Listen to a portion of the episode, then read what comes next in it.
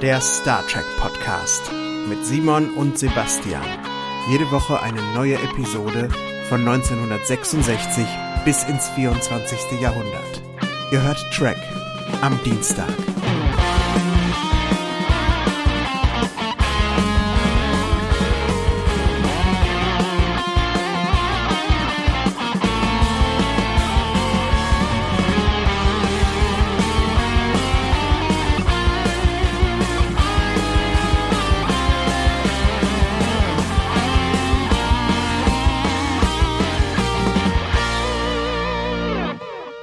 Hallo liebe Zuhörer und herzlich willkommen zur siebten Folge von Trek am Dienstag, dem Star Trek Podcast. Ich begrüße Sebastian. Hallo Sebastian. Hi Simon, grüß dich. Ja, schön, dass ihr da draußen wieder eingeschaltet habt. Wir sprechen auch heute wieder über eine Folge der Classic-Serie. Wir sind mittlerweile angekommen bei der Folge What Are Little Girls Made Of? Zu Deutsch der alte Traum. Und Sebastian, wann wurde diese Folge denn das erste Mal ausgestrahlt? Die lief das erste Mal am Donnerstag, den 20. Oktober 1960 auf NBC im US-Fernsehen. Und ähm, auf Deutschland, in Deutschland habe ich gar nicht nachgeguckt, aber ich glaube, die meisten aus der ersten Staffel, das waren die, die erst Sat 1 hinterher aufgegriffen hat, weil die so gruselig waren, dass die erst in den 80ern ausgestrahlt wurde. Hast du das? Ich habe es tatsächlich parat, ja, wenn du mich nicht hättest. Äh, 18. Oktober 1987 tatsächlich. Also wie du auch gesagt hast, in den 80er Jahren erst. Hattest du eigentlich 1960 gesagt? Du meintest so bestimmt 1966, oder? Habe ich 1960 gesagt? Ich glaube, du hast 1960 gesagt, ja. Das kann sein, es ist unglaublich warm, wie immer, Alter, wo ich aufnehme. Da ist manchmal mein Kopf ein bisschen weich. Du, äh, warm ist auch die Folge. Äh, ich kann mich dran erinnern, ähm, es ist eine der Folgen, die mich so als jungen, hormongesteuerten Mann damals, als ich das erste Mal gesehen habe, sehr beeindruckt äh, hat. Und das ja, lag vor allen Dingen an äh, Sherry Jackson in ihrer Rolle als Andrea. Da kommen wir aber gleich noch drauf äh, zu sprechen. Ich würde sagen, wir starten einfach mal direkt, oder? Ja, sehr gut. Finde ich genau. prima. Interessant finde ich, also die Folge stellt ja erstmal einen Nebencharakter in den Vordergrund und zwar Nurse Chappelle. Die ist zwar schon aufgetaucht in den Folgen davor, wird ja gespielt bekanntermaßen von Majel Barrett, die hat ja dann die Rolle der Luxana Troy später übernommen und auch den Bordcomputer sehr häufig gesprochen in Next Generation und in folgenden Serien. Ja, und es ist ja so eine klassische Sci-Fi-Story über Androiden, menschliche Doppelgänger, was ist echt, was ist falsch. Und geschrieben wurde die von einem sehr bekannten Autor, nämlich von Robert Block. Also den kennt man, wenn man sich so ein bisschen in der Sci-Fi und Horrorliteratur auskennt. Das war ja so ein Zögling des, äh, des von H.P. Lovecraft, des legendären H.P. Lovecraft. Äh, das meine ich nicht nur positiv. Und zu, sein, zu, seinen bekanntesten Werken gehören tatsächlich auch die Bücher, also die Buchvorlagen für ähm, Hitchcocks Psycho und Psycho 2. Der tritt bei Star Trek auch des Öfteren als Autor auf und schrieb dann später auch noch die Folgen Das Spukschloss im Weltall. Fantastischer Titel. Ähm, Original Catspaw. Und die ja. Folge Der Wolf im Schafspelz im Original Wolf in the Fold. Und äh, worum geht's eigentlich in der Folge? Ja, der Blog war so ein bisschen der Go-To-Horror-Guy irgendwie, ne? Ja, das stimmt. Ja. Ich finde auch, wir haben hier eine richtige Horrorgeschichte, weil es geht so ein bisschen äh, Mary Shelley-mäßig damit los, dass wir eigentlich eine schöne, waschechte Frankenstein-Geschichte serviert bekommen. Mal ganz davon, also Frankensteins Monster. Man sagt ja immer Frankenstein, äh, wenn man das Monster meint, aber eigentlich heißt es ja Frankensteins Monster. Und einer von den Typen sieht ja auch so aus, der da rumläuft.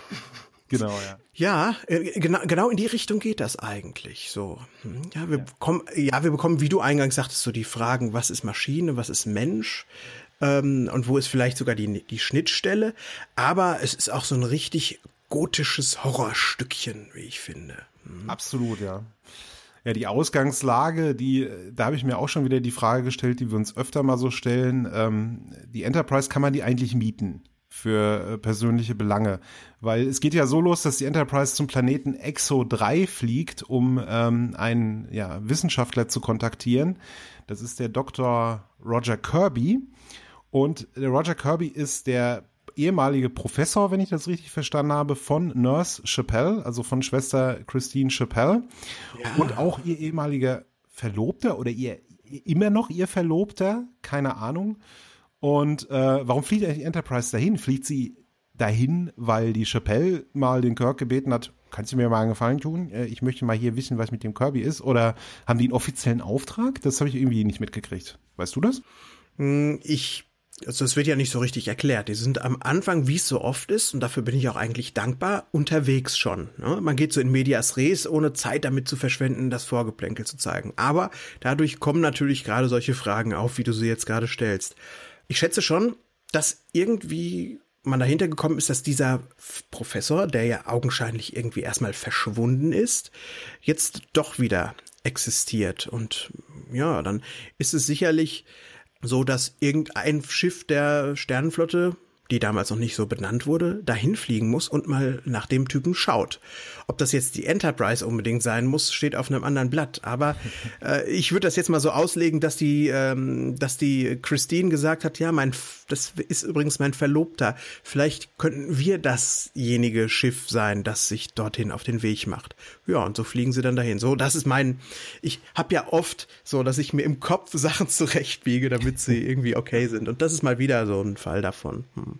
Ja. Fliegen, fliegen dann halt dahin und der äh, Kirby meldet sich dann auch tatsächlich auf den Funksprung, äh, Funkspruch. Das fand ich auch bemerkenswert, weil vorher hieß es halt, es waren schon zwei Expeditionen wohl da, die konnten den nicht finden. Ähm, und die Enterprise, ja, die ähm, versucht dann diesen Planeten zu kontaktieren und tatsächlich ist Kirby da und er stellt eine, eine ganz seltsame äh, Forderung auf. Er sagt nämlich, Kirk möge doch bitte alleine herunterbeamen. Und ähm, die sagen dann so, ja, das ist aber ein unusual request, also eine ungewöhnliche Forderung oder sowas. Wenn ich jetzt Captain Kirk wäre, ich hätte das, glaube ich, gar nicht gemacht. Also ich, mir käme das sehr, sehr komisch vor. Ja, und im ein Jahrhundert später zu Picard und Co. wäre das dann absolut undenkbar gewesen. Da hätte sofort der Riker mal eben aufgezeichnet und gesagt, nee, nee, Captain, also äh, es gibt hier Sicherheitsvorschriften und denen gehen wir jetzt auch nach. Im 23. Jahrhundert war das alles noch ein bisschen mehr Rock'n'Roll. Also hat der Kirk gesagt, naja gut, dann gehe ich jetzt mal runter, ich nehme die Christine mit, aber erstmal gucken, erstmal gucken wir beiden alleine. Naja, es ist ein bisschen seltsam. Ja. Genau. Aber er verhält sich ja nicht völlig dumm, was das angeht. Denn was macht er gleich als erstes, als es ihm dort unten ein bisschen spanisch vorkommt? Du meinst jetzt äh, den, den, äh, den Kirk. Der Kirk, der holt dann zwei äh, Sicherheitsleute von, Bo äh, von Bord der Enterprise. Die sollen dann runterbeamen und das sind zwei Redshirts, Rayburn und Matthews.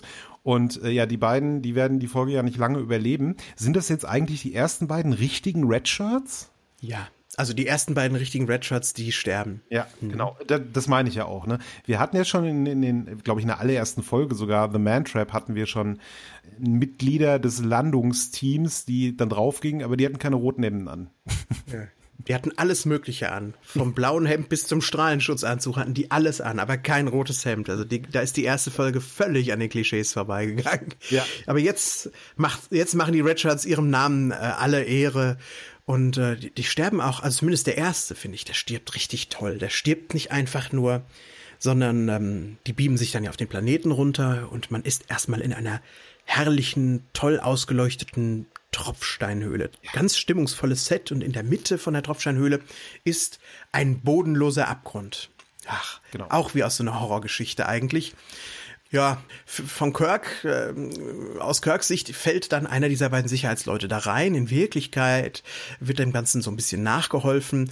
Aber wenn der, der fällt dann da rein und ich glaube, man hört auch diesen Schrei, der geht so die ersten drei Verzeihung, Verzeihung, ich wollte nicht. Die ersten dreieinhalb Kilometer hört man tatsächlich, wie er schreit.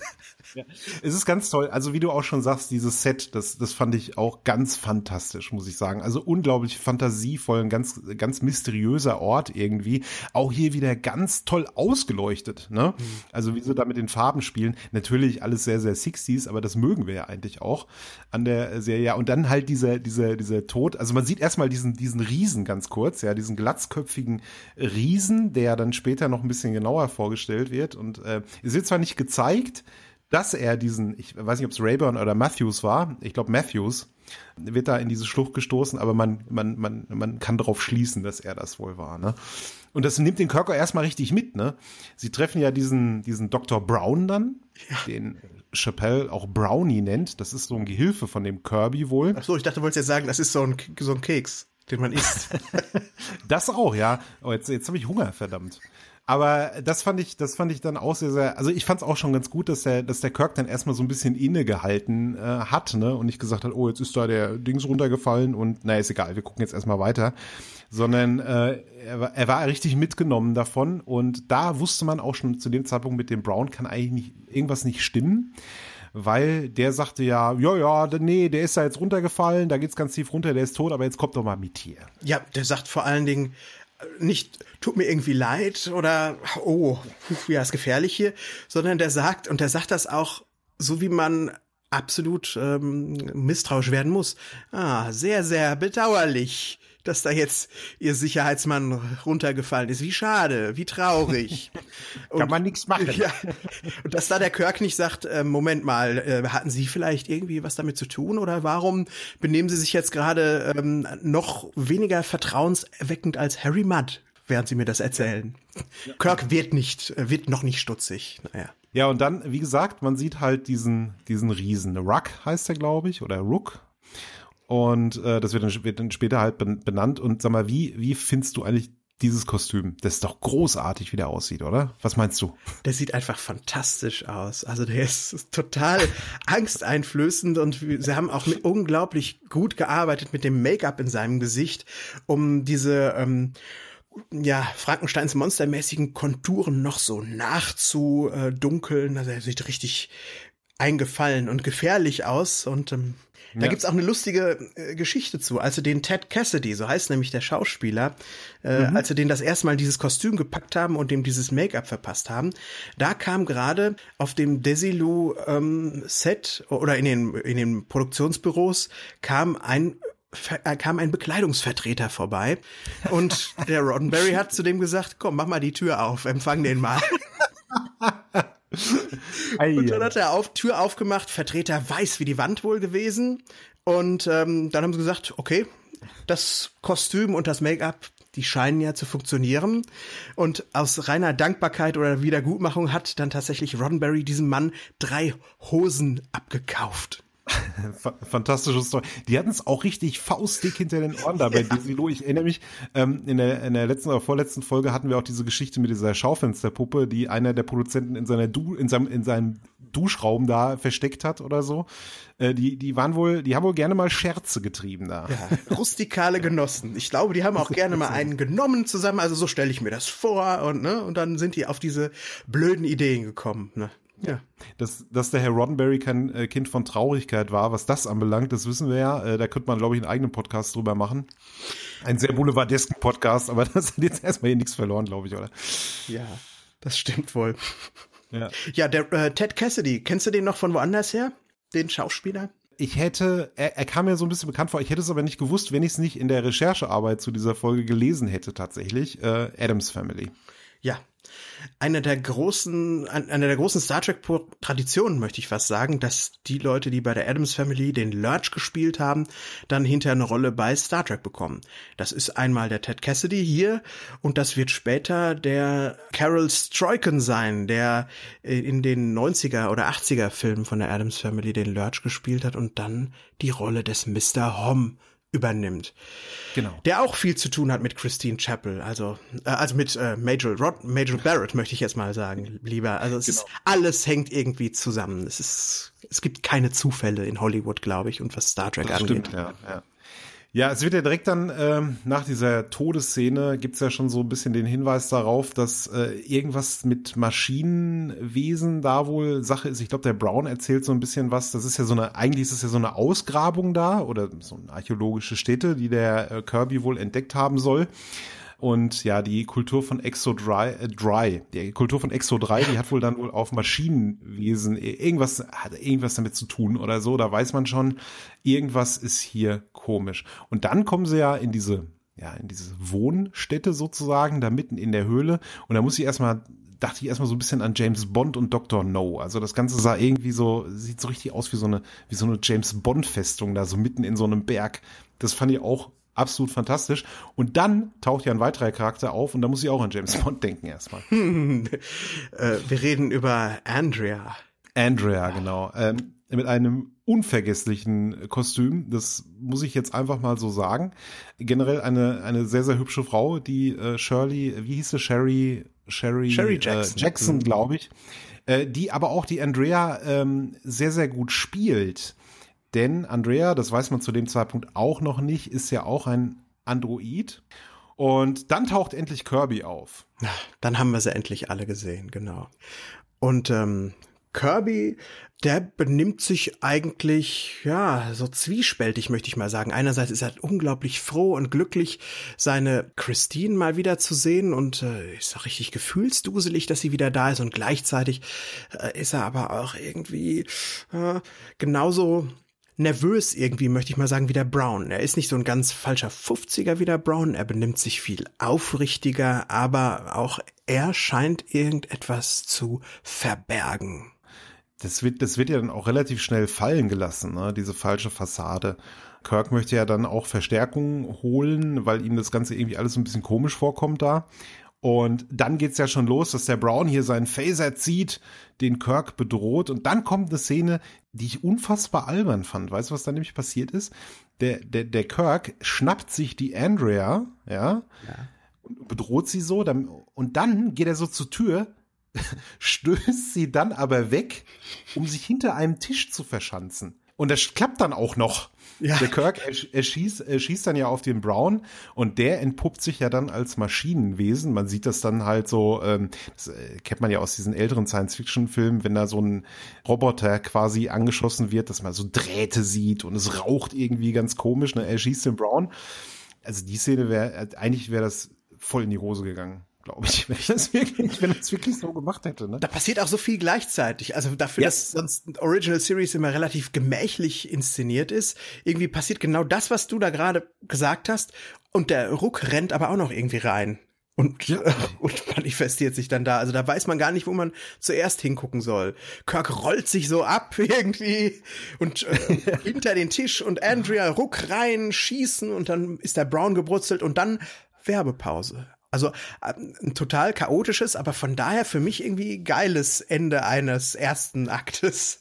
Auf jeden Fall, ich habe sehr gelacht, positiv einfach, äh, Fun pur. Man, man, man ist ja auch sofort in dieser Handlung drin eigentlich. Ne? Es hat irgendwie, es hat irgendwie alles. Es hat irgendwie so diesen riesen, äh, diesen furchteinflößenden. Es hat diese zwielichtigen Charaktere. Es hat halt die das Bond Girl nenne ich sie jetzt einfach mal, ja in in Anführungsstrichen.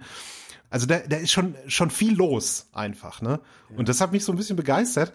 Was heißt so ein bisschen? Das hat mich eigentlich begeistert, muss ich sagen. Also ich hatte richtig Bock, dann zu, se zu sehen, wie es weitergeht.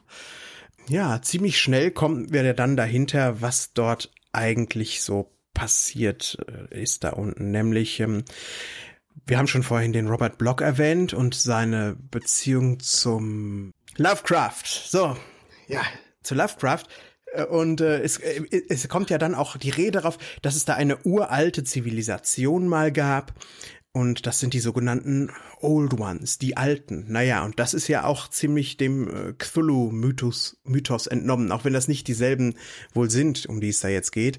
Aber die haben dann da mal eine Roboter Sklavenzivilisation sich gebaut, die genau das tut, wozu jede Roboter-Sklavenzivilisation in der klassischen Science-Fiction eigentlich nur da ist, nämlich um sich gegen ihre Herrenrasse aufzulehnen und die alle umzubringen und ja, dass das Ganze dann katastrophal endet sozusagen. Hm.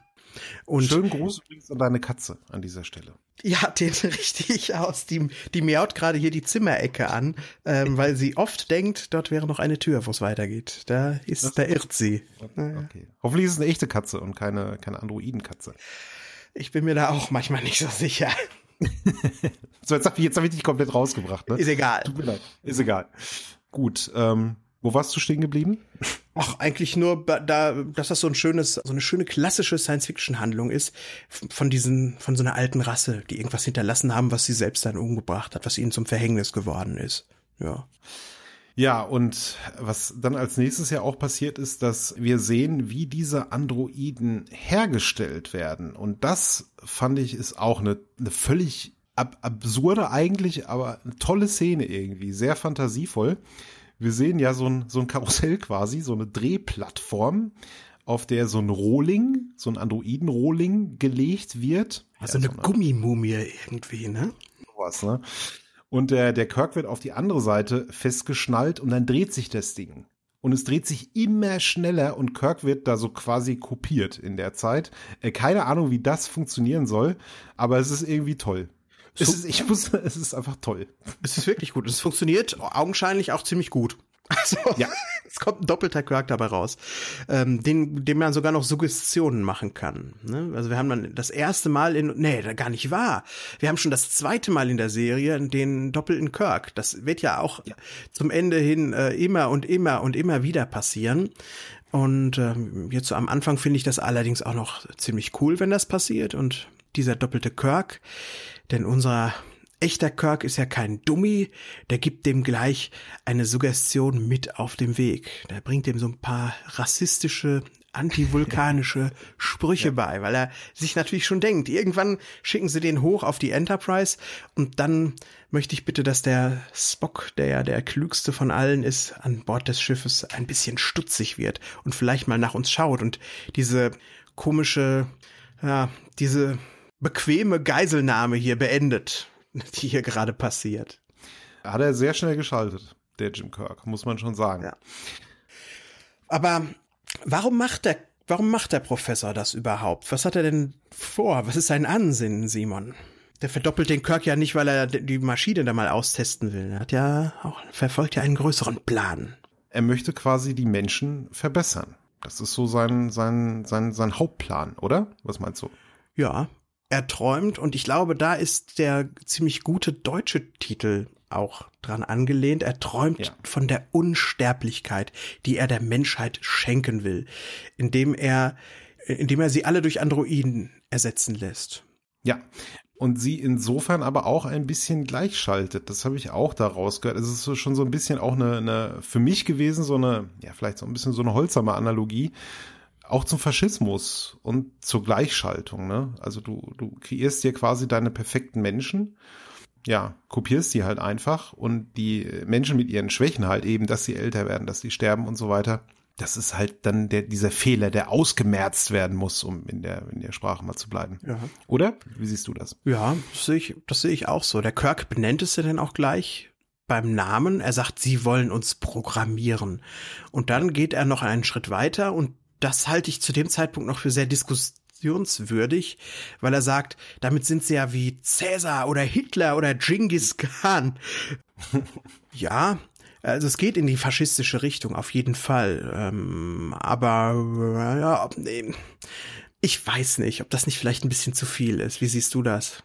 Ja, im, im, im Grunde ja, es ist halt so ein typisches, äh, so ein typisches Motiv halt auch in der in der Science Fiction, dass man da halt so erwähnt hat. Ich weiß nicht, ob es das gebraucht hätte. Also ich finde schon, so wie du es am Anfang auch gesagt hast, einfach dieser der Drang nach Unsterblichkeit, der der der hätte eigentlich gereicht. Ne? Also ja. diese anderen äh, mit dieser Programmierung und so weiter, das ist wahrscheinlich ein bisschen viel auch für die Story. Es gibt dann auch keine Liebe mehr, spricht Kirk. Das ist ihm also ganz wichtig, dass man sich immer ganz doll lieb haben kann. Und ähm, da bin ich mir ja gar nicht mal so sicher, ob er da so recht hat. Denn die ähm, Andrea, Polizei, da sind sie wieder. Denn die Andrea, die ja auch ein Androide ist, die scheint ja doch schon dazu irgendwie fähig zu sein. Also es dieses, dieses Gleichschalten, dieses Programmieren, dieses Seelen- und Emotionslosmachen, das funktioniert ja nicht besonders gut. Denn Über, überhaupt nicht. Vor allem, wenn man so ein bisschen vorgreifend dann aufs Ende guckt. Die Andrea ist ja, ist ja quasi programmiert, Kirby zu lieben. Und auch Kirby hat ja, der am Ende entpuppt sich Kirby ja dann auch als Android, haben ja beide ganz offensichtlich Gefühle. Mhm. Das ganze Ende ist ja äh, quasi gefühlsgesteuert, emotional, was dann passiert, wie die Sache dann quasi ähm, beendet wird sozusagen. Und ja, du hast vollkommen recht. Also so wirklich funktioniert das nicht, so wie er sich das vorstellt.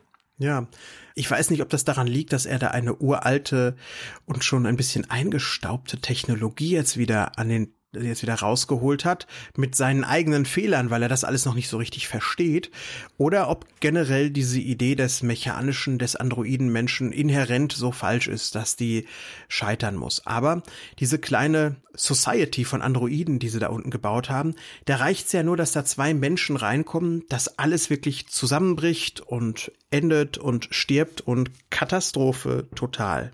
Genau, das, das ist ja dann auch der Grund, warum der Rook, also der, der Riese, sich äh, ähm, am Ende gegen Kirby wendet, weil Kirk sagt ihm das ja, er trickst äh, den Rook quasi so ein bisschen logisch aus und der, der Rook checkt dann, okay, äh, der Kirby hat jetzt die Unvollkommenen sozusagen auf den Planeten gebracht, nämlich die Menschen und hat alles kaputt gemacht. Und äh, dann äh, will Rook ja den Kirby sogar angreifen ne? und wird dann von, von Kirby erschossen oder äh, de desintegriert vielmehr. Ja, so richtig, da konnten die Phaser noch richtig was. Ja. Da war man gleich ganz weg, wenn man davon getroffen wurde. Herrlich. Da war nichts mit Stunt-Setting, ja. Nee, überhaupt nicht. Ja. Zwischendurch kommt ja noch diese herrliche Szene, ähm, bevor wir gleich nochmal aufs Ende zurückkommen, diese herrliche Szene, wo Kirk sich denkt, ich lauf mal weg. Und dann läuft er wieder den ganzen Weg hoch durch diese Tropfsteinhöhle, die ja auch ganz toll genutzt wird. Also die haben eine Höhle gebaut und beim Runtergehen gehen die da siebenmal durch müsst immer wieder nach oben und wieder runterlaufen, damit das weiten, nach einem weiten, weiten Weg aussieht.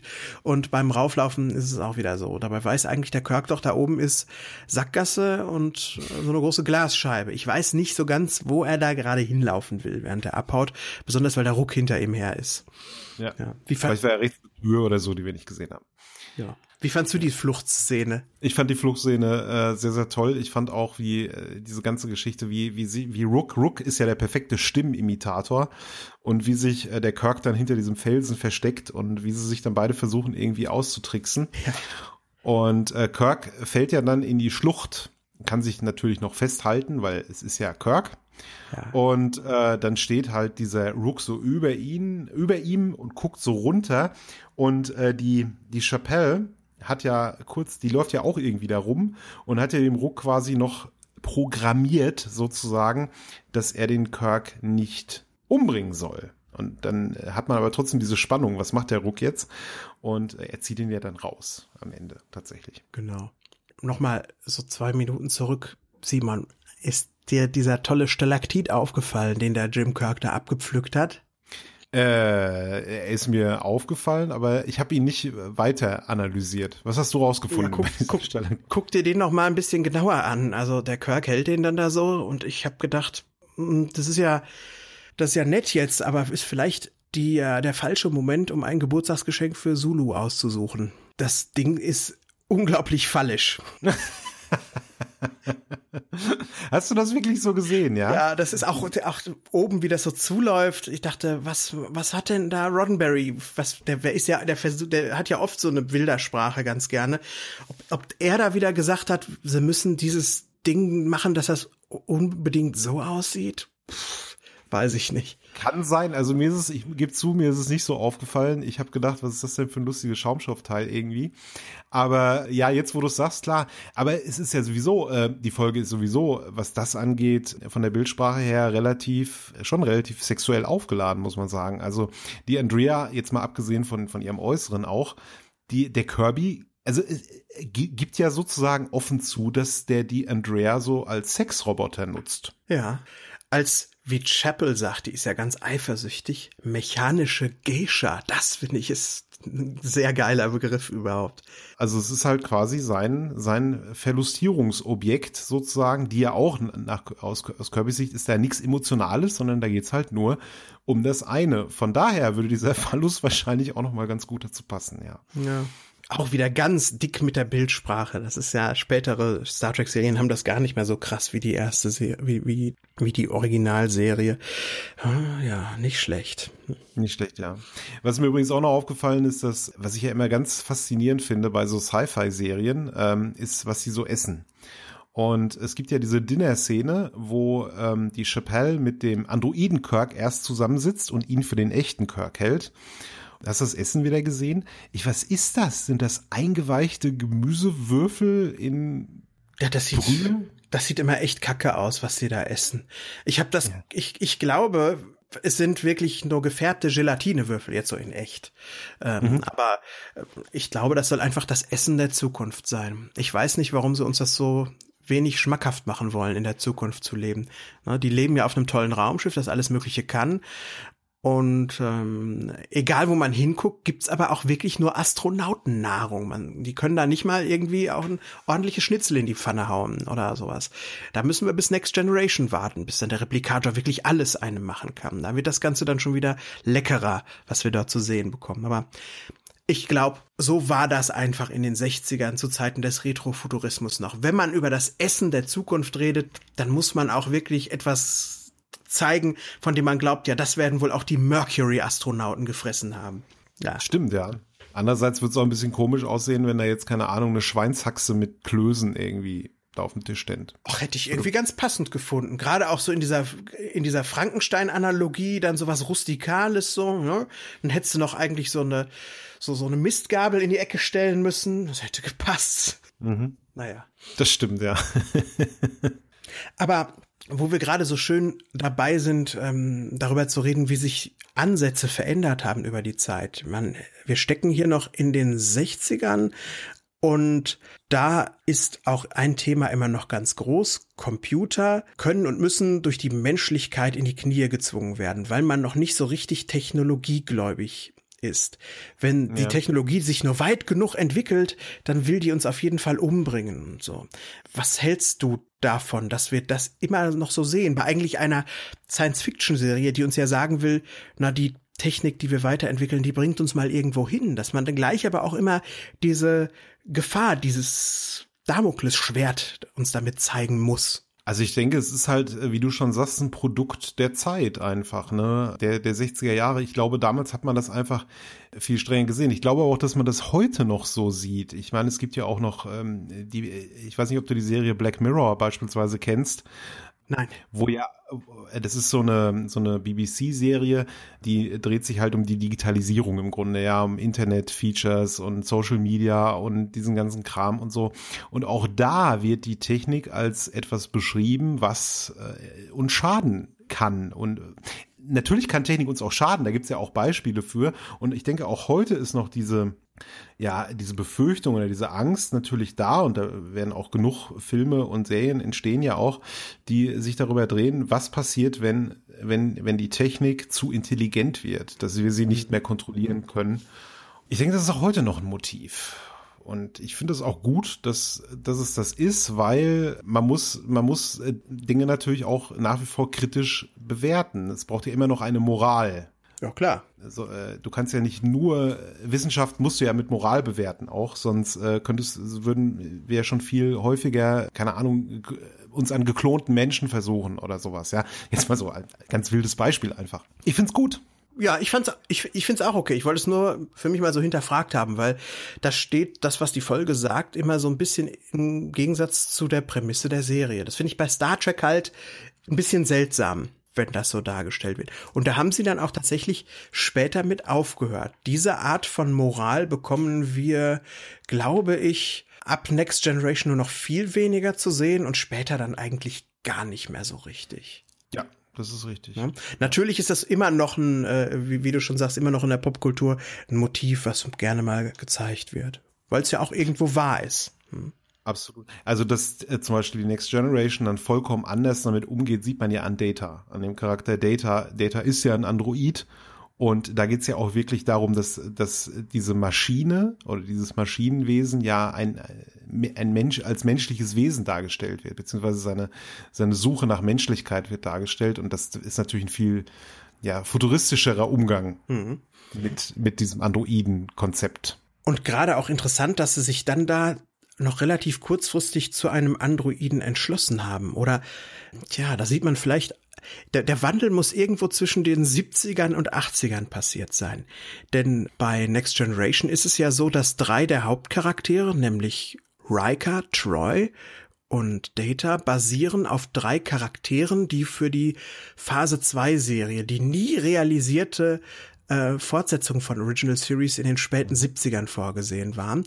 Und das waren der Decker, den kennen wir aus Star Trek The Motion Picture, das war der Rik, die, das Riker-Äquivalent und das war Ailea, das, aus der ist Troy geworden und das war der Vulkanier Xon. Und aus dem Xon ist Data geworden. Und wir hätten da in den 70ern nämlich einen Vulkanier gesehen, der sich etwas anders als Spock hätte verhalten sollen. Nämlich einen Vulkanier, dessen Wunsch es ist, sich besser in die menschliche Crew zu integrieren, indem er selbst menschliche Gefühle für sich entdeckt und menschlich wird. Und dann kam es zu einem ja, Paradigmenwechsel bis Ende der 80er, dass sie dann gesagt haben, okay, wir machen das jetzt, erzählen das nicht mit einem Vulkanier, wir erzählen das mit einem Androiden. Finde ich ganz spannend eigentlich, dass das so, dass sich das so entwickelt hat ist äh, spannend, sich die Frage zu stellen, warum es so ist. Also vielleicht ist es tatsächlich eine, eine, eine, Geschichte irgendwie, dass es zu der Zeit, wo man halt die Charaktere entworfen hat, einfach andere kulturelle Problemstellungen gab oder andere, eine andere, eine andere Herangehensweise an, an Technik und an Auswirkungen von Technik oder so. Hm. Ja, spannend. Musste, ja. man, musste man mal drüber nachdenken, auf jeden Fall. Ich glaube, dieser Moment, wo die Computer zu uns nach Hause gekommen sind, so mit dem C64 zum Beispiel. Das war 80er, ja. Ja, ich glaube, das war so der Moment, wo dieser Computer, wo der Computer so seinen Schrecken verloren hat für die, für den Großteil der Menschheit und wo man sich damit angefreundet hat und wo man das Ganze dann viel, tja, ebenso liebevoll in Anführungszeichen darstellen kann, wie es mit Data der Fall war. Genau, man hat ja auch damals gemerkt, was für Grenzen diese Geräte haben. Ne? Also wenn man früher irgendwie gehört hat, Computer, oh, der kann irgendwie alles Mögliche. Ja, also ich kaufe mir einen Computer und dann, der, der kann alles. Und dann hat man sich einen C64 gekauft, ja, und hat dann gemerkt, was der eigentlich überhaupt kann. Ja, der, da kann man ein bisschen drauf spielen und kann ein bisschen Tabellenkalkulation machen, aber ich kann jetzt nicht mit dem Computer reden und der kann auch nicht mit mir reden und äh, ist, äh, hat nichts Menschliches eigentlich an sich. Ne?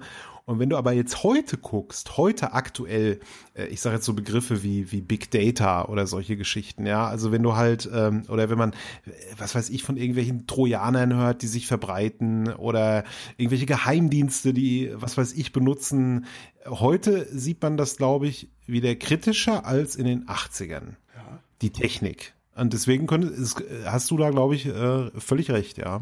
Das, das wird sein. Ja. ja, der heutigen Technik, der würde man auch zutrauen, dass sie sich verselbstständigt und vielleicht ja. die Weltherrschaft an sich reißt irgendwann mal. und ja, das ist interessant. Da ist tatsächlich diese, von dieser Science-Fiction-Vorstellung, dass das Ganze gefährlich ist, ist das Ganze in so eine, in mal in so eine Niedlichkeit reingerutscht. Ach, guck mal, der Brotkasten der C64, ja, der wird uns wohl, der wird uns wohl nicht, äh, der wird wohl nicht unser Overlord werden. Und ähm, dann hat es sich jetzt wieder dazu entwickelt, dass man jetzt schon wieder eher solche Geschichten erzählen will. Ach, ganz, ganz toll irgendwie. Ja, ob, sehr, sehr schön. Ob das wohl nochmal wieder in die andere Richtung geht? ja, gut. Keine Ahnung. Wenn ich, wenn ich das wüsste, dann würde ich ähm, so prophetische Bücher schreiben. Wahrscheinlich. Oder der nächste Steve Jobs werden oder so und dann irgendwas entwickeln, was, ja, was da genau das nutzt für sich, um erfolgreich zu sein. Ja. Boah, wir sind voll weggekommen von der Folge, aber ich fand es so spannend jetzt irgendwie. Das macht äh, ja, da, aber da siehst du mal, wie äh, so, ein, so eine olle Kamelle, wie halt so eine Star Trek Folge aus den 60ern noch moderne Diskussionen quasi beflügeln kann. Und das ist doch auch schön. Ja. Das spricht doch auch für die Serie. Aber lass uns doch mal kurz zurückkommen zur Folge und mal über das Ende sprechen. Ja. Äh, das, ist, das ist ja sehr krass, ne? Also Corby und an, an Andrea da. Erst die Frage, wer hat Hahn zuerst geschossen oder äh, Verzeihung, hat Roger also die beiden sind ja in so einer Umarmung, ja, und die Andrea hat einen Phaser in der Hand und dann sieht man sie und sie, sie, sie küssen sich oder sie umarmen sich und dann drückt, schießen sich quasi in dieser Umarmung beide. Ich habe so gesehen, dass der Corby das war und nicht die Andrea. Was meinst du? Es gibt ja so diese Diskussion, habe ich gelesen. Ist das echt eine Diskussion? Das habe ich, habe ich, ja. Okay. Also ich habe als Kind die Szene nie verstanden. Als Kind, als Jugendlicher habe ich die Szene nie verstanden, weil ich dachte, naja, hat sich jetzt da der Phaser verselbstständigt? Hat die Andrea da irgendwas gedrückt? Hat der Corby da irgendwas gedrückt? Ich weiß es nicht, man sieht es nicht richtig. Heute finde ich es ziemlich eindeutig, dass der Corby am Ende einsieht, dass seine Vorhaben zum Scheitern verurteilt ist und dass er das besser hier und jetzt beendet und dann abdrückt und die beiden zerstört in quasi einem letzten Akt der Selbstaufopferung. Aber ja, ja. Wie, wie, siehst, wie siehst, siehst du das kontroverser oder, oder siehst du das auch eindeutiger? Ha, genau so. Ich finde auch, dass man sehr, sehr deutlich sieht, dass er derjenige ist, der seinen Daumen quasi senkt und diesen Phaser auslöst. Und äh, es macht ja von der Story her Sinn. Also genauso wie du das gerade erläutert hast, dass er halt wirklich am Ende äh, diese, ja, zur Selbsteinsicht gelangt, dass, dass er auf dem Holzweg ist und dass es einfach nicht funktioniert und äh, dann halt diesen Ausweg einfach wählt und auch diese, diese das dann einfach stoppt. Und dann äh, sind wir an so einem richtig fatalistischen Ende. Das endet auch, wie ich finde, eher wie so ein Shakespeare-Drama. Alle sind tot. Ja, die, leb die lebten zwar nie so richtig, aber ähm, Kirk und Chapel stehen da so dann auf so einem Berg von Leichen und es hat sich alles äh, aufgrund von Missverständnissen und fehlgeleiteten Gefühlen äh, einfach so katastrophal verselbstständigt die Situation, dass es zu so einem fatalistischen Ende kommt.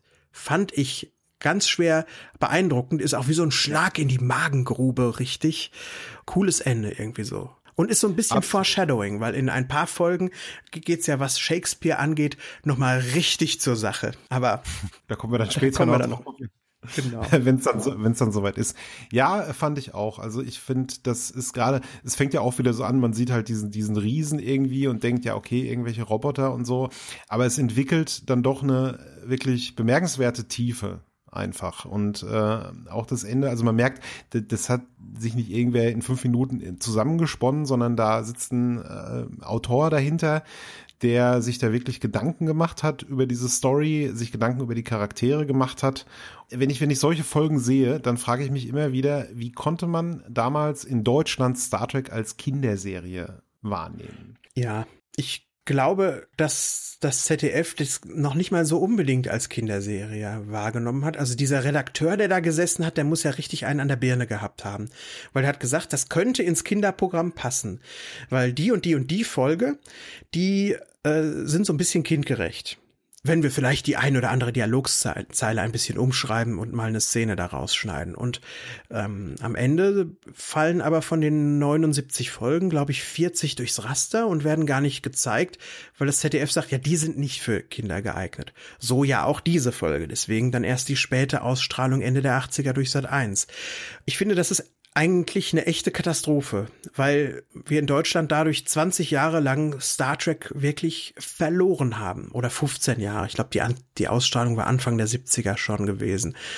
Diese Schuld ruht einzig und allein auf den Schultern von diesem einen Typen, der sich gedacht hat, wir können das irgendwie auf Biegen und Brechen vielleicht die ein oder andere Folge ins Kinderprogramm quetschen. Das ist ein solcher Scheiß, diese Idee. Das stimmt, ja. Ja, man hat halt irgendwie gedacht, okay, das ist Raumschiff Orion äh, aus Amerika. Und das haben wir ja eigentlich schon. Versuchen wir das noch im Kinderprogramm zu platzieren. Sehr seltsam, ja. Aber zum Glück hat Deutschland ja dann irgendwann mal aufgeholt und wir kamen mit Verspätung dann doch noch zu unserem kompletten Star Trek. Hat ja auch für uns lange genug so ausgesehen, als würden wir nie alle Folgen zu Gesicht bekommen. Ich habe das noch geglaubt, so Mitte der 90er, dass es mhm. dass wir uns echt dabei tun müssten. Ein Vorteil der Digitalisierung sozusagen, hm. dass wir, wir haben ja gerade so äh, auch ein bisschen über die negativen Seiten gesprochen, hier ist es aber äh, absolut ein Vorteil. Äh, ich konnte die Folge halt mir angucken, remastered auf Netflix ja. und ohne Schnitte. Großartig. Ja, wirklich großartig. Simon, ich habe noch ein paar, äh, oder hast du noch irgendwas, wo wir jetzt gerade so thematisch da drin sind? Sonst hätte ich mal ein paar unsortierte Beobachtungen, die ich noch gemacht habe. Nee, äh, leg los, leg los. Okay, wir haben eine interessante Folge insofern, als dass wir nämlich keine richtige Hauptcharaktergeschichte haben, sondern dass wir nur den Kirk als Hauptcharakter haben und dann nimmt die Chapel mit. Spock taucht nur marginal auf und McCoy kommt überhaupt noch nicht mal vor in der Folge. Scotty auch nicht, oder? Nee, Scotty auch nicht, das stimmt. Und Zulu? Zulu wahrscheinlich, glaube ich, habe ich auch nicht gesehen. Uhura habe ich gesehen, aber Zulu habe ich, glaube ich, auch nicht gesehen. Ich glaube, die sind auch weg sogar. Du hast völlig recht. Ja. Ist irgendwie so ganz reduziert, die Folge, auf diese äh, beiden, auf diese, auf, eigentlich auf Kirk als Hauptcharakter. Punkt. Meinst du, das liegt daran, dass, dass der Blog das geschrieben hat und die anderen Charaktere vielleicht gar nicht so auf dem Schirm hatte? Das weiß ich nicht. Das kann schon gut sein. Ja. Das kann auch. Weil dadurch, dass, ja, weil, weil dadurch, dass er so viele Nebencharaktere erschaffen hat, hat er ja natürlich auch mehr Freiheit hm. sowas zu schreiben quasi und, und muss sich nur auf die, den, den, den Kirk konzentrieren und die Chapelle, die ja eh noch nicht so definiert war. Hm. Und vielleicht liegt das daran, ja. Ja.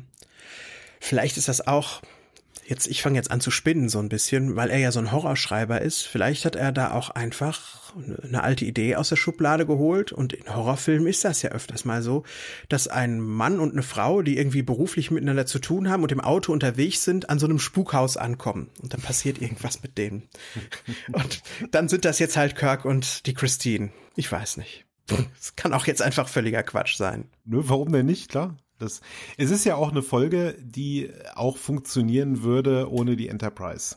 Klar, du brauchst halt so ein bisschen dieses, äh, das, das Sci-Fi natürlich, weil es Androiden sind, aber es könnten ja auch künstliche Menschen sein, so wie bei, ähm, bei Shelley und Co. und äh, müsste gar nicht so sehr in diese Computerrichtung gehen. Ja. Aber das sind ja auch häufig so die besten Folgen von Star Trek, wo dieser Sci-Fi-Kram eher in den Hintergrund tritt und wo es einfach so ein, so ein Kammerstück ist wo die Enterprise wirklich nur das Vehikel ist, das uns zwischen den Folgen von dem einen zum, zum anderen Schauplatz bringt. Und die dürfen dann ruhig ganz spezifisch sein und gar noch nicht ja. mal sowas äh, mit Sci-Fi zu tun haben. Ja, das stimmt schon. Hm. Äh, wir, wir erfahren so ein bisschen was über Kirks Familie. Wir hören den George Samuel Kirk, den Namen genannt. Das ist der Bruder von Kirk. Über den erfahren wir ja demnächst auch noch mal ein bisschen mehr. Und ähm, was ich in dieser Szene auch ganz lustig fand, war, dass da so ein Tropus bedient wird, äh, das alte Ausfragen eines Hochstaplers per, Frank per Fangfragensystem. Dann wissen sie dann nämlich schon, da ist der falsche Kirk. Und dann kommt immer dieses, und das machen sie auch bei Next Generation noch, dann kommt immer dieses, ja, grüßen Sie mal Ihre drei Schwestern von mir. Ja, ich habe keine Aber drei ich Schwestern, ich habe fünf Brüder, ja. ja. Stimmt, ja, ja. Ja, Klassiker, stimmt, ja, auf jeden Fall. Das hat mir irgendwie gefallen. Das kann man mittlerweile nicht mehr so richtig ernsthaft irgendwie sehen. Da muss man immer schmunzeln, wenn sowas passiert, aber naja, so war es eben. Aber ich glaube, das war es soweit an den, ja, an den Spezialbeobachtungen, die ich noch hatte. Ich glaube auch. Eine Frage habe ich noch an dich. Irgendwann wird Spock gefragt, ob er jemals verlobt war ich glaube von Chappelle ganz am Anfang, als der Spock irgendwie nicht versteht, warum die Chappelle so aufgelöst ist. Und dann fragt Chappelle ihn, have you ever been engaged, Mr. Spock? Jetzt weiß ich ja, dass du auch ein Kenner bist von dem, ja, sozusagen Expanded Universe von Star Trek, also auch von Sachen, die man jetzt nicht so direkt sieht und so. Hatte der Spock, war der jemals verlobt oder, oder, oder ist das Quatsch? Ja, der Spock antwortet da ja gerade nicht drauf. Und dann passiert was anderes und es ist auch, glaube ich, ganz gut, dass er nicht antwortet. Denn Spock ist zu dem Zeitpunkt tatsächlich verlobt. Bam! Bam! Er ist verlobt mit T'Pring. Und das wird sich herausstellen in der ersten Folge der zweiten Staffel. Da löst sich das Ganze so ein bisschen auf. Aber er behält das jetzt für sich. Und das ist auch ganz gut, denn am Ende hätte er nur gesagt, wir kennen keine Heirat und dann widerspricht hinterher die erste Staffel der zweiten Staffel. Und dann hätten wir den, dann hätten wir nicht tausend Unstimmigkeiten in Star Trek gehabt, sondern tausend und eine. Also gut, dass er mal die Klappe hält. Ja, äh, ist mir da, da ist mir doch äh, aufgefallen, da war doch irgendwas mit Spock und verlobt sein. Ne? Das mhm. ist mir dann, aber das wusste man zu dem Zeitpunkt, wenn man jetzt das Ganze in chronologischer Reihenfolge äh, guckt, weiß man es natürlich noch nicht. Und dass er halt nichts sagt, ist, wie du sagst, schon gut, ja. Genau, besser als dass er sagt, Vulcan hat keinen Mond, denn das wird hinterher widerlegt. Das ist ja nun mal leider so. Sollen wir zum Fazit kommen? Ich glaube ja. Also ich habe jetzt auch sonst nichts mehr. Ach, heute starte ich mal mit dem Fazit. Sehr gerne. Das ist eine, ich glaube, das können sich die meisten schon denken. Das ist eine Geschichte, die ich geliebt habe. Klaustrophobisch, High-Concept, Sci-Fi, Horror mit ähm, herrlichen, mit herrlichen emotionalen Momenten, mit ganz eindrücklichen Bildern da unten in dieser Höhle. Und äh, ich liebe, liebe, liebe diese Folge. Und es ist, und ich bin, ich bin sehr überrascht davon, dass ich jetzt schon fast sagen muss, es könnte von den ersten Folgen, die wir jetzt bisher so geschaut haben, tatsächlich mein Favorite sein. Ja, ich habe, ich muss zugeben, ich habe so einen persönlichen Hang zu 50er Jahre Horrorfilmen. Die mhm. mag ich sowieso sehr. Und dieser, diese Folge ist ja so und legt dann noch so eine ganz ausgeklügelte und richtig schön ausformulierte Moral darüber und dann noch dieses ganze melodramatische, was da so passiert. Und dann ist da auch noch ein Überrest von so einer alten Zivilisation. Also ich finde es einfach nur alles unglaublich geil. Gefällt mir gut. Ich kann eigentlich nur einstimmen, das kannst du dir sicherlich schon denken, ähm, auch mit der Begeisterung, mit der ich halt über die Folge gesprochen habe. Ich war auch total überrascht, als ich mir die jetzt angeguckt habe, wie viel Spaß mir diese Folge wirklich gemacht hat, als ich mir die jetzt angeguckt habe, obwohl ich sie auch schon gekannt habe davor ja, ein, eine Folge, die eigentlich gar nicht so sehr wie eine Folge wirkt, sondern wie, du sagst, wie ein Film, wie so ein 50er Jahre Horror-Sci-Fi-Film, einfach, der super funktioniert. Es ist eine klassische Sci-Fi-Analogie, es ist alles ambitioniert, es hat ein schönes und auch unerwartetes Ende, wie ich finde. Und wirklich tolle, unvergessliche Kostüme. Die Nebendarsteller waren super. Damit meine ich wirklich ausdrücklich nicht nur Andrea, ja, sondern auch Rook. Das sind einfach, die einfach beeindruckend waren. Die blieben mir absolut im Kopf. Super Sci-Fi-Kino. Einziger Wermutstropfen, den ich tatsächlich habe, ist, das haben wir auch schon erwähnt, so kurz nach Kirk durch zwei gleich Fragezeichen, da hätte man, wenn es ganz perfekt, vielleicht einen anderen Charakter auch klonen können, ja. Also Spock zum Beispiel oder sowas. Ich weiß nicht, ob das zur Handlung gepasst hätte, aber es fällt halt schon auf, ne, dass es halt schon wieder ein Doppelgänger ist und das kommt ja dann noch einige Male. Mhm. Aber ansonsten ganz, ganz, ganz dicker Daumen nach oben. Ich möchte noch nicht so weit gehen äh, und zu sagen, dass das meine Lieblingsfolge ist der ersten Staffel, weil da kommen ja auch noch einige starke. Aber äh, gehört definitiv zu den Top 3. Ja. Ist für mich auch, ich muss sagen, bisher die liebste Folge, die ich, glaube ich, so gesehen mhm. habe. Was die Lieblingsfolgen angeht, da bin ich mir ziemlich sicher, welche da dann am Ende bei rauskommt. Und ich glaube auch, die allermeisten Hörer sind sich jetzt schon sicher, was dabei rauskommt. Nachdem mir die Folge so gut gefallen hat, Simon, habe ich mir noch gedacht, ich lese mal Double Double von Michael Jan Friedman, die Fortsetzung dieser Geschichte, die 1989 von Pocketbooks rausgebracht wurde. Ist dir dieser Roman bekannt? Nein, ich wusste auch noch nicht mal, äh, dass es eine Fortsetzung gibt. Mhm. Und ich habe den, ich habe das gelesen und ich habe äh, beim dann so gedacht, boah, ich habe richtig viel Lust, so schnell erstmal keinen Star Trek Roman mal wieder anzupacken jetzt danach, weil äh, das ist überhaupt nicht gut, was ich da gelesen habe. Das hat mir, das hat mir nicht gefallen. Ich konnte diesen Roman, ich habe diesen Roman auch bei 50 Prozent wirklich ab gebrochen. Oh, da muss er schlecht gewesen sein. Mhm, ja, also alles, was wir an diesen Androiden und an diesen Old Ones und so hatten und wo man vielleicht noch mal was drüber hören möchte, das wird relativ schnell beiseite gelegt. Stattdessen bekommen wir eine, wie es in allen alten Star Trek Romanen ist, wird so eine Rasse wieder eingeführt, die vorher und nachher noch nie wieder was damit zu tun hat, die so ein eingeborenen Stamm ist und wenn, wenn man da einem das Leben rettet, dann äh, hat man den adoptiert und dann gehört der einem und so ein Scheiß. Und das ist ganz wichtig in diesem Roman. Und dann nebenbei äh, stellen, bekommen wir so mit, es gibt noch, es gab noch einen zweiten Brown. Und der war irgendwie, der, der musste, das Ganze, die Folge hier hat jetzt in der 20. im 20. Untergeschoss gespielt und der war im 40. Untergeschoss und sollte noch irgendwas von den Old Ones hochholen und der kommt hoch und alle liegen sie da tot. Ja, was? Ja, und dann ist aber zum Glück noch die Signatur von dem Kirk-Doppelgänger da drin und dann baut er noch einen Kirk-Roboter, einen zweiten. Und dann gehen die beiden los und kapern ein Föderationsraumschiff und wollen dann von da aus auch nochmal wieder die Föderation mit Robotern ersetzen. Mhm. Und ähm, ich empfehle euch, liebe Hörer, macht, seid nicht so wie ich, lest euch dieses Buch nicht durch. Ich musste wirklich sagen am Ende, meine, meine Freizeit ist so rar gesät und sie ist mir so kostbar, dass ich sie jetzt nicht, dass ich jetzt nicht noch länger in diesem Roman rumlesen kann. Vielleicht wird er am Ende noch ganz toll. Vielleicht hat irgendwer von euch den schon fertig gelesen und möchte mich jetzt korrigieren oder möchte ergänzen irgendwo, dann schreibt uns das Blog voll mit euren Kommentaren. Macht mir klar, dass ich die Genialität von Michael John Friedmans 1989er Roman nicht kapiert habe. Überzeugt mich. Bitte. Kirk und Brown, die neuen Bonnie und Clyde. Ja, ja. das klingt ja alles ganz, ganz furchtbar. Ich finde es aber ganz gut, weil wir waren in dieser Folge jetzt so positiv eigentlich, dass ähm, wir jetzt ein bisschen Yin und Yang wieder hier ausgeglichen haben. Ja, klingt, klingt überhaupt nicht toll. Nee, Finger weg. Ja. ja ich denke, damit sind wir, glaube ich, auch schon wieder durch, zumindest für diese Woche. Es sei denn, du hast noch was, Sebastian? Nö, jetzt bin ich wirklich durch. Okay.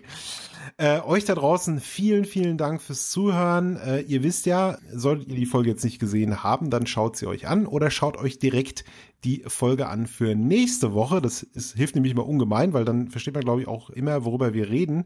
Und die nächste Folge ist Miri. Auf Deutsch Miri, ein Kleinling. Ich, ich habe ja beim letzten Mal tatsächlich gedacht, dass die deutsche Übersetzung von What Are Little Girls Made Of Miri ein Kleinling war. Also die deutsche, weil, weil Little Girls und Miri und so in meinem Kopf da irgendwie und Kleinling, weiß ich auch nicht. Ja, jetzt kommt's aber wirklich nächstes Mal. Könnt ihr euch ja anschauen und dann sprechen wir wieder drüber. Ansonsten, wenn ihr eure eigene Meinung zu der Folge habt, vielleicht fandet ihr sie total doof oder so, dann schreibt uns das doch bitte in unser Blog auf www.treckamdienstag.de. Da findet ihr übrigens auch sämtliche andere Folgen, die wir bereits aufgenommen haben und auch sämtliche zukünftige Folgen, die wir noch aufnehmen werden. Ansonsten natürlich auch bei Facebook sind wir und beim Trek am Dienstag einfach suchen oder auch bei Twitter, auch da Trek am Dienstag. Und ja, wir finden das toll, wenn ihr mit uns, mit uns in Kontakt kommt und uns sagt, ob ihr das gut findet, was wir machen oder doof. So ist es. Und jetzt weiß ich, jetzt gucke ich auch gleich mal, was die Katze hier die ganze Zeit schon doof findet. Und ähm, so bleibt mir nur übrig, euch eine herrliche Woche zu wünschen. Und wir hören uns in sieben Tagen wieder. Dann mit Miri. Tschüss, ihr da draußen. Ciao. Und tschüss, Simon. Jo, tschüss, Sebastian.